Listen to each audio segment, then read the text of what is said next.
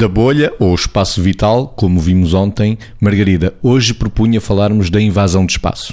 Pois a invasão do espaço, olha, eu acho que depende muito de várias coisas. Primeiro, do estado de humor em que nos encontramos.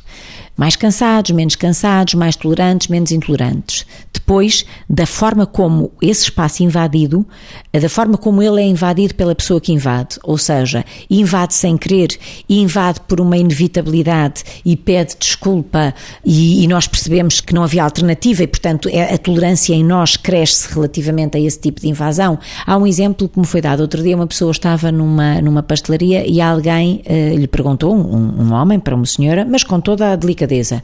Olha, eu gostava imenso que, e peço que não leve a mal, gostava imenso que me dissesse que perfume é que usa, porque eu uh, gostava imenso de oferecer esse perfume à minha namorada.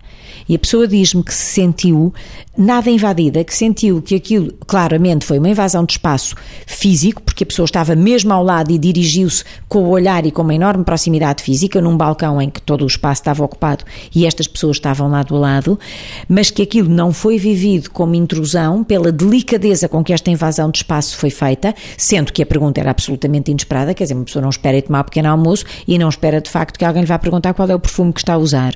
Mas a, a pessoa estava na disposição de acolher e quem invadiu o espaço também não estragou nada porque o fez com imensa educação e com imensa delicadeza. Portanto, não depende só da distância, depende também da forma como ela é usada. A invasão de espaço, Vitor. Pegando no, no, neste exemplo da Margarida, é evidente que a Margarida está a falar da invasão de espaço no sentido da comunicação.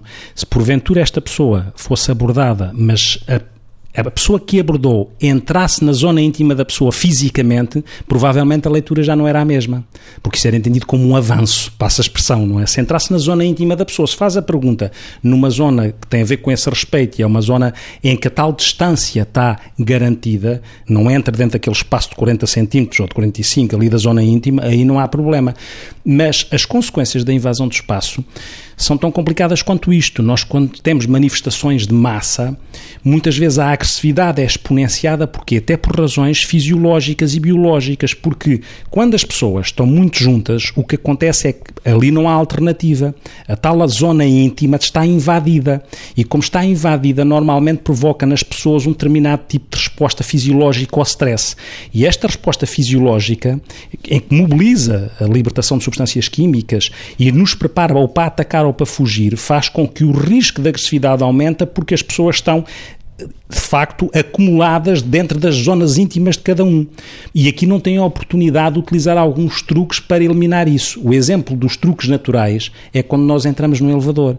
Nós, quando estamos no elevador, não há alternativa a uma invasão da zona íntima quando estão ali muitas pessoas. Quais são as estratégias para nós evitarmos o stress? Se tivermos uma coisa na mão, olhamos para o jornal, olhamos para o relógio, olhamos para os números dos andares a, a, a passar no elevador. Para o smartphone. Olhamos para o smartphone, não olhamos diretamente para os olhos da pessoa mesmo que às vezes vão pessoas que até são nossa, nossas conhecidas. Ficamos com aquela cara de póquer sem afetos, não é?